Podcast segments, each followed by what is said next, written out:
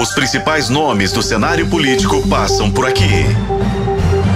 Café com Política. Hoje recebendo aqui nos estúdios da FM O Tempo, o deputado estadual pelo PL, Bruno Engler. Obrigado por estar conosco mais uma vez, deputado. Bom dia. Eu que agradeço a oportunidade. Bom dia, Guilherme. Bom dia, Talita. Bom, bom dia, dia, a todos os ouvintes. Um prazer estar aqui com vocês. Deputado, a menção ao seu nome na nossa última pesquisa Data Tempo é feita por 8,6% dos entrevistados na nossa pesquisa estimulada, ou seja, naquela em que nós apresentamos os nomes para o eleitorado. De que maneira o senhor avalia essa menção? Ela está dentro do esperado, considerando o tempo que temos para a eleição, ou há algum grau de surpresa na menção feita na pesquisa? Ô Guilherme, eu vou ser bem sincero contigo, eu não esquento muito a, a, cabeça com pesquisa, não. Primeiro porque eu vivi todo o processo eleitoral de 2018, junto do presidente Jair Bolsonaro, as pesquisas todas diziam que ele não ganhava de ninguém no segundo turno, não seria presidente, depois a gente viu o resultado diferente. Eu mesmo tive uma experiência pessoal em 2020, é, com pesquisa que não condizia com a realidade. A última pesquisa que saiu para a Prefeitura de BH em 2020 foi do Ibope, foi no sábado me colocava em quarto lugar com 3%. E aí no domingo, um dia depois, abriu a urna, eu estava em segundo lugar com 10%. Então, assim, uma falha gritante ali por parte do Ibope.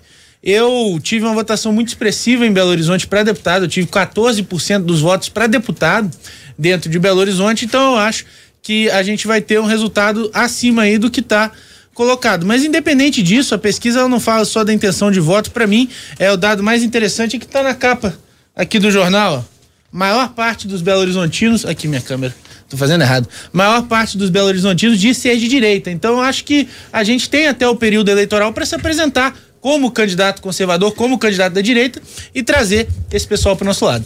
Deputado, alguns uh, possíveis pré-candidatos, e por que, que a gente fala isso? Todo dia a gente vai fazer essa explicação. Ainda pela lei eleitoral, não podemos chamar nem de candidato e nem de pré-candidato o senhor entende muito bem disso. Mas alguns possíveis pré-candidatos, fora desse período em que nós estamos recebendo vocês aqui, é, antes mesmo disso, é, usam o discurso sobre o papel do centro hoje, tentando evitar essa polarização de esquerda ou direita.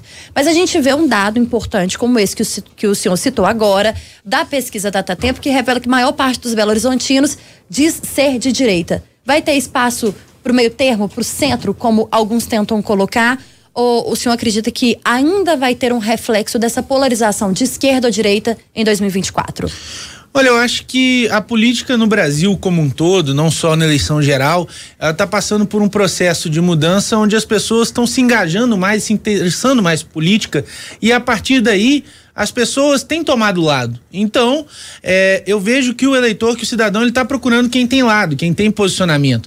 É, tem espaço, claro, para o centro participar e compor. Tem pessoas que são de centro, que se enxergam assim, é, mas eu não acho que vai ter um negócio, ah, vamos sair dos extremos. Eu acho que a pessoa que se identifica com os valores de direita quer votar nos candidatos de direita. E a pesquisa que vocês fizeram diz que é a maioria. Como o pessoal da esquerda também é, vai procurar os candidatos de esquerda. As pessoas estão procurando cada vez mais posicionamentos, quem tem uma ideologia parecida com elas. Então eu acho que é importante cada um se posicionar, dizer o que de fato são os seus valores, no que de fato acreditam, e isso vai ter um reflexo na eleição. Então, é, esse discurso ah, de rejeitar os extremos, eu não acho é, que ser de direita é ser extremista. Pelo contrário, eu acho que a gente defende o que a imensa maioria dos brasileiros, dos mineiros e dos belo-horizontinos defende, que é a inocência das crianças, o direito à vida desde a sua concepção, que é uma coisa que está sendo colocada em xeque agora pelo Supremo Tribunal Federal. A gente é contra a liberação de droga, a gente quer direitos humanos para humanos direitos. E isso são valores que a maioria das pessoas se identifica. Então, não não, enxergo essa necessidade de tentar se afastar do campo da direita ou de um extremo, como eles dizem, para tentar trazer o apoio da população. Com os valores mencionados pelo senhor, deputado, o senhor enxerga que há algum outro dos mencionados na nossa pesquisa que está nesse mesmo campo em que o senhor está? Olha, eu acho que não tem ninguém tão alinhado à direita, aos valores conservadores, ao próprio grupo político do presidente Bolsonaro como eu, mas eu acho que cada candidato é, tem que se posicionar e dizer ao eleitor o que que ele acredita, quais são os seus valores, porque muitas vezes a gente observa, é, como a Thalita colocou, que chega no período eleitoral, a pessoa começa a ficar mais ensaboada. Não, é, querendo agradar a todos, acaba não agradando ninguém. Então acho que cada um tem responsabilidade por marcar a sua posição. A minha é muito clara. Sou direita, sou conservador, sou aliado de primeira hora do presidente Jair Bolsonaro e vou apresentar minha plataforma para Belo Horizonte. Para compor uma chapa, quem que o PL poderia conversar hoje ou já está conversando com algum nome? Poderia ser esse nome mais ao centro, é, para tentar fazer atingir esse eleitorado aí que ainda está indefinido ou indeciso?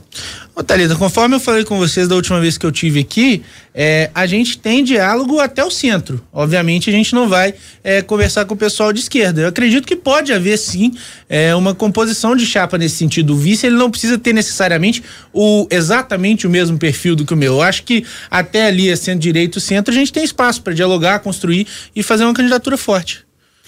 De que maneira o senhor interpreta o dado que nós trouxemos também na pesquisa, na última terça-feira ou quarta-feira, se eu não me engano, de que PT e PL são os partidos que têm a maior rejeição do eleitor ao mesmo tempo em que são aqueles que há uma identificação clara como a direita consolidada ou com a esquerda consolidada. Especificamente no caso do PL, o senhor vê que essa é uma dificuldade que pode atrapalhar a sua campanha do ponto de vista de teto ou de travar um certo naco do eleitorado que olhe para o PL e diga não quero estar com o PL ou algo dessa natureza? Olha, eu acho que pela minha imagem, pela minha ligação com o presidente Bolsonaro, a questão de estar no PL não vai trazer prejuízo nenhum. Acho que toda a aprovação e rejeição que ele tem, independente do, do partido que eu estiver. Agora, a questão da pesquisa que eu achei interessante, eu dei uma olhada na, na pesquisa mais a fundo, é que de fato existe tanto o PT e o PL como os mais aprovados como os mais rejeitados, mas a gente tem uma disparidade muito maior do PT em relação à aprovação e rejeição. A rejeição do PT consideravelmente maior do que a aprovação. O PL está ali é, praticamente igual. Então a gente enxerga né, polarização que já vem desde o ano passado, o PT aglutinando ali mais o pessoal de esquerda, o PL vindo agora como grande partido de direita para esse ciclo eleitoral, mas eu não acredito que isso é prejudicial não. Acho que, como eu falei mais cedo, a gente tem que ter lado. No lado da direita, o partido da direita hoje é o PL, é o 22. Deixa eu aproveitar, Thalita, só claro. para emendar aqui nessa mesma pergunta que eu fiz ao deputado. O antipetismo é algo consolidado com o qual a ciência política já há algum tempo lida e o eleitorado também, quando a gente olha para os números de perdas de prefeituras e outros movimentos que o Partido dos Trabalhadores sofreu. O senhor crê, então, numa situação de que seja um anti-bolsonarismo, um movimento a se surgir pós a inelegibilidade e não tendo o ex-presidente como uh, reeleito nessa última eleição, isso de alguma maneira pode ecoar nessa próxima eleição, Bruno? Olha, eu acredito que não. Primeiro, porque a inelegibilidade foi um julgamento político, não foi um julgamento técnico. O presidente Bolsonaro não cometeu crime algum, nunca foi condenado por nada. Ao contrário do Lula, esse sim, um ladrão condenado em três instâncias, que teve a sua pena anulada pela STF por uma questão de CEP porque o ministro Faquim entendeu que ele tinha sido julgado no lugar errado. E eu acho que a questão do antipetismo é mais presente ainda aqui em Minas Gerais e também em Belo Horizonte, porque a gente teve recentemente o pior governador da história, que foi do PT o senhor Fernando Pimentel. Inclusive, na época da campanha, o Zema até usou uma expressão que eu gosto bastante. O mineiro tem a obrigação de ser PT fóbico. É pelo desastre que eles causaram aqui no nosso estado. Então o mineiro se lembra. É, o caos que o PT gera numa administração certamente não vai querer isso para a capital. Já que o senhor citou o governador Romeu Zema, a pesquisa Data Tempo revela que o governo Zema é mais bem avaliado que o, que o governo federal atualmente e o próprio governo municipal, o atual prefeito Fuad Noman. É, há já uma conversa para um apoio a, ao nome do senhor, a Prefeitura de Belo Horizonte, vinda do governo do estado, o Partido Novo já declarou que só vai ter um candidato próprio ou vai compor uma chapa se de fato tiver condições de vencer a eleição.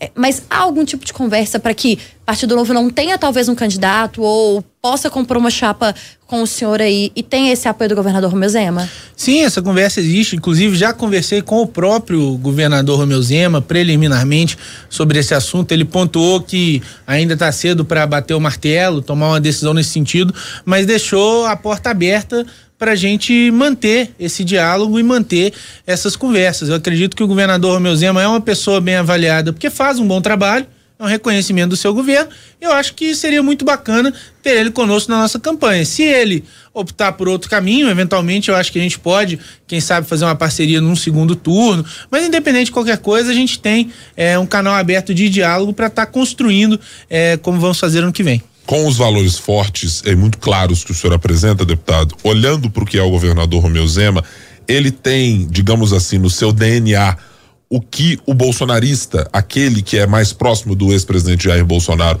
considera como atributos relevantes para estar nesse grupo?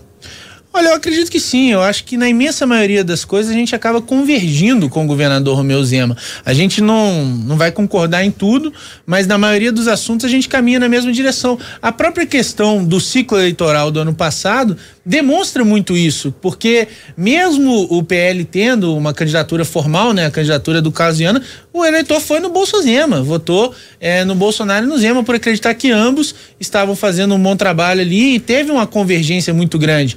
Acabava que na nossa campanha mesmo a gente via as pessoas falando, olha, ah, vou votar em você, no Nicolas, no Coitinho, no Zema e no Bolsonaro. Era isso que, que o pessoal dizia que ia votar. Então a gente vê que o próprio cidadão bolsonarista tem um apreço pelo governador, porque na maioria das coisas ele acaba se posicionando muito próximo da gente. O senhor citou o Carlos Viana, ele é um possível pré-candidato à Prefeitura de Belo Horizonte. Te preocupa de alguma forma que talvez o, o eleitorado fique dividido entre o senhor e ele? É exatamente pela proximidade dele com o ex-presidente Jair Bolsonaro no ano passado durante a campanha? Olha, eu acredito que não, até porque a primeira coisa que o Viana fez no ciclo pós-eleitoral foi se distanciar é, do ex-presidente Bolsonaro. Inclusive, numa entrevista, acho que foi até que no tempo, ele disse que foi traído pelo Bolsonaro, isso, aquilo. É, então, ele não tem nem buscado essa aproximação com o nosso grupo, com o capitão. Então, eu acho que o eleitor vai perceber claramente quem que representa é, as ideias do presidente Bolsonaro, os valores e o modelo que ele empregou na presidência da República e vai se identificar com a minha candidatura. Deixa eu lhe perguntar sobre a sua candidatura do ponto de vista partidário, deputado. Ela é uma candidatura afiançada pelo ex-presidente Jair Bolsonaro e pelo presidente da legenda Valdemar da Costa Neto, ou é um acordo que senhor construiu com o presidente Jair Bolsonaro e vê a partir dele a, a chave principal para isso? É uma unidade do partido essa sua candidatura? Eu queria entender do ponto de vista partidário como é que isso está acordado. Não, é uma unidade dentro do partido. Isso, obviamente, começou junto ao presidente Bolsonaro, até pela proximidade que a gente tem. Foi uma coisa que a gente começou a construir junto, mas já conversado também com o presidente Valdemar, ele que é o presidente nacional do partido, e ele concordou, entendeu que a gente precisa ter uma candidatura própria em Belo Horizonte pela grandeza que o partido tomou a partir das últimas eleições, a maior bancada de deputados federais, maior tempo de rádio e televisão. E a gente chegou ao entendimento que o meu nome hoje é o melhor nome para estar tá representando essa pré-candidatura. Então isso é uma coisa consolidada dentro do partido. Até porque, é, às vezes tem fofoca, não sei o que, de empresa como se tivesse uma briga, ninguém mais se apresentou é, falando, olha, eu também quero ser pré-candidato, que a gente poderia sentar e discutir.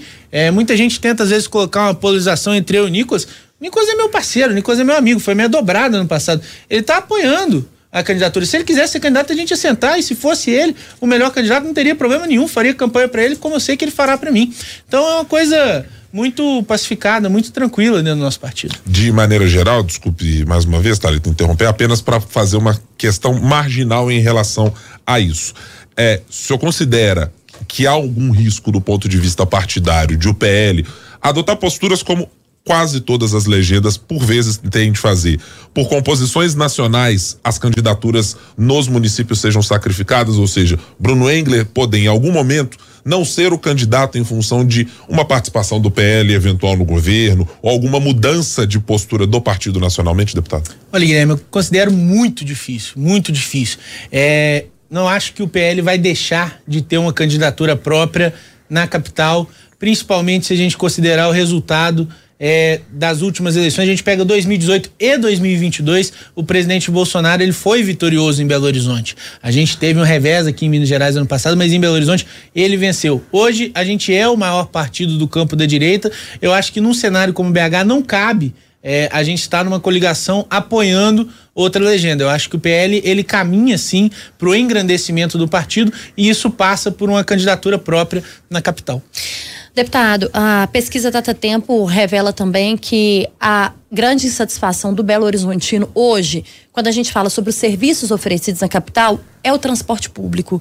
E esse, claro, vai ser um ponto sempre de muita discussão, não só em relação ao metrô, mas dos ônibus que, que são oferecidos hoje uh, em Belo Horizonte. Inclusive que gerou aí grande repercussão uh, na, na relação entre Câmara Municipal e Prefeitura.